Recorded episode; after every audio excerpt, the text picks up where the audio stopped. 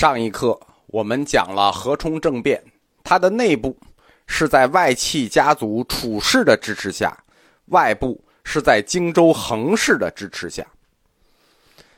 何冲是怎么跟这个远离京城的地方大族，就这个军事贵族衡氏搭上关系的呢？通过僧人，衡氏家族上一代的首领，荆州将军衡仪，他是个虔诚的佛教徒，他和竹道潜、支道林这些名僧关系很密切。巧了，何冲也是个虔诚的佛教徒，跟这些人关系也很密切。就是他们跟这些僧人是共同的朋友，共同的信仰和共同的朋友圈子，就构筑了他们特殊的友谊。因为政变这种事情是要杀头的，所以说你不团结起来最紧密的朋友，你不敢政变。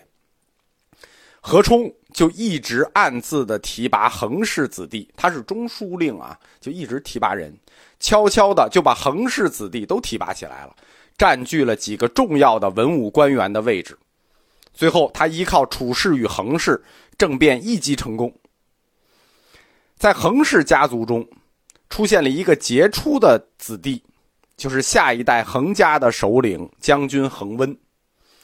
何冲死了之后，恒温就迅速成长为整个帝国最有权势的人。无论东晋都城和东南的政治派系如何变动。他一直稳固的控制着中部的州郡，毫不动摇。这种控制长达几十年，一直到了恒温的孙子恒玄。恒玄在公元四百零四年，甚至还成功的发动了政变，建立了一个极为短暂的朝代，叫楚朝。政治上没有永远的盟友，只有永远的利益。居于东部的朝廷和居于中部的恒氏。他们很快就形成了新的两派斗争，就在东晋这个帝国里，他就没有平静过啊。前前半夜是王氏与虞氏，后半夜实际就是衡氏与朝廷。面对衡氏家族急速膨胀的权力，当时跟他联合起来的那个外戚楚氏贵族，楚氏是皇皇室啊，所以他们就他们又跟王氏联合起来了。外戚楚氏与王家下一代的领袖，王家下一代的领袖是谁？王羲之，王导的侄子，著名的书法家王羲之，包括朝廷这边的军事贵族殷浩，他们就联合起来，准备对抗恒温。其实你一听就知道这两派哪一派要失败，对吧？王羲之在这边是首领，你书法家参与政治，你怎么可能有好结果？在公元三百五十年。就是四世纪下半叶开始的这一年，历史给了南方一个极好的机遇。我们前面课里讲过，北方帝国的后赵在一次民族复仇中崩溃了。残暴的石虎，他收养了一个汉族孙子。那在政变混乱中，这个汉族孙子夺取了政权，称为冉魏，发布了杀胡令，二十万的羯族人遭到了灭顶之灾。此事真有假有，其实是历史上的一个谜团啊！这个没有得到确切的考证。这场杀胡令之后，北方就陷入了一个政治上的真空，没人管了，乱了。鲜卑南下，羌族东进，几个胡族就混战于后赵帝国的废墟之上。鲜卑的慕容家就以北京为首都。在中国北方的东部建立了帝国，称为燕。燕国一直不太能打，就慕容家一直不太能打。别看小说里写的那么好，就在这一百年里头，慕容家五次建国，五次被灭，就是前燕、后燕、西燕、南燕、北燕，除了没有东燕，五燕都有，全部被灭了。羌族的首领是普氏，普志高那个普加一草字头是普氏，普氏。则在帝国的西部，以西安为首都，建立了前秦帝国。羌族这个就很能打。我们说羌氐同源，氐族不能打，但羌族很能打。羌族的普氏屡战屡胜。根据神的指示，他觉得这个普姓不好，他改姓福，就是大名鼎鼎的前秦帝国的皇帝苻坚。羌族里这时候有一支小势力，很小。姓姚，叫姚襄。姚襄这个时候呢，站在东晋这一边，代表中国将军，保持中立，伺机而动。东晋政坛上争斗的这两派，就是恒家与京城的王家，都想借着这个机会，赢得千古流芳的名声。因为南渡北归嘛，对吧？你如果打回去，光复了北方，那就洗刷了国耻，那你就成为民族的英雄。你成为民族的英雄，就会让你的政治对手、你的政治的反对者永远的沉默。中国历史上有过三次南渡，实际成功的只有一次北归。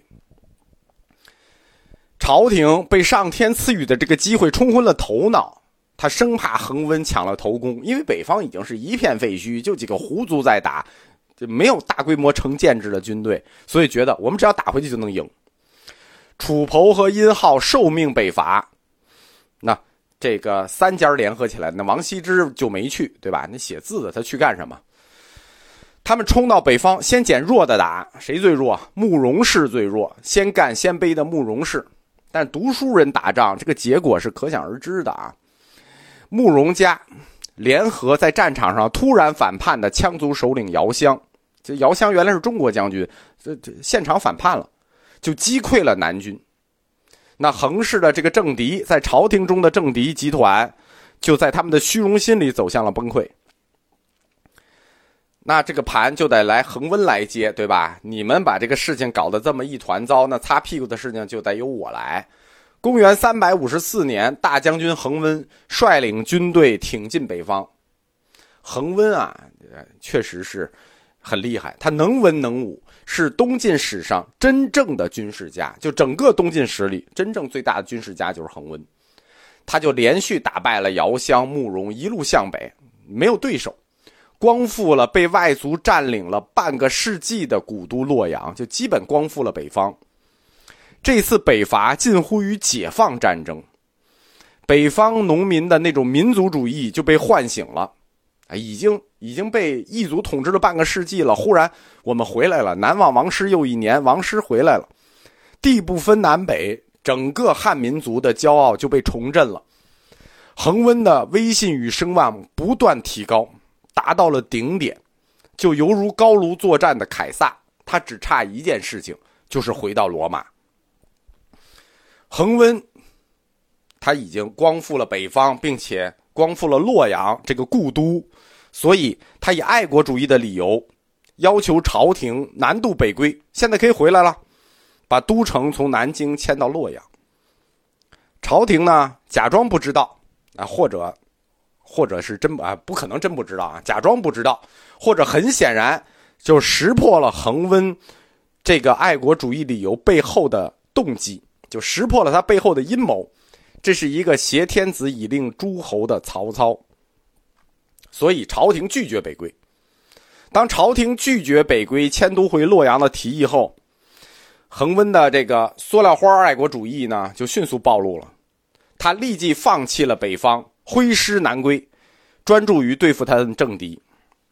在这种强大的压力下，那他的政敌肯定就彻底崩溃了。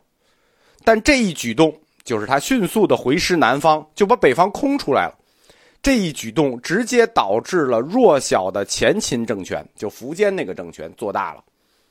此前，前秦皇帝苻坚一直在躲避恒温的锋芒，哎，现在在没有任何抵抗的情况下，他几乎占领了北方的州县。那政治啊，恒温已经回到了南方，政治永远是冤冤相报。今天你在台上啊，明天你可能就在秦城。恒温残暴的迫害那些曾经迫害过他的政敌王氏、楚氏、殷氏，同时恒温把目光投向了东晋帝国最高的权力。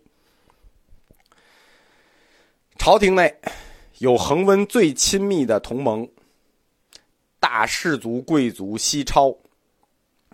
西超对恒温来说啊，就相当于前期的何冲对王导，就是。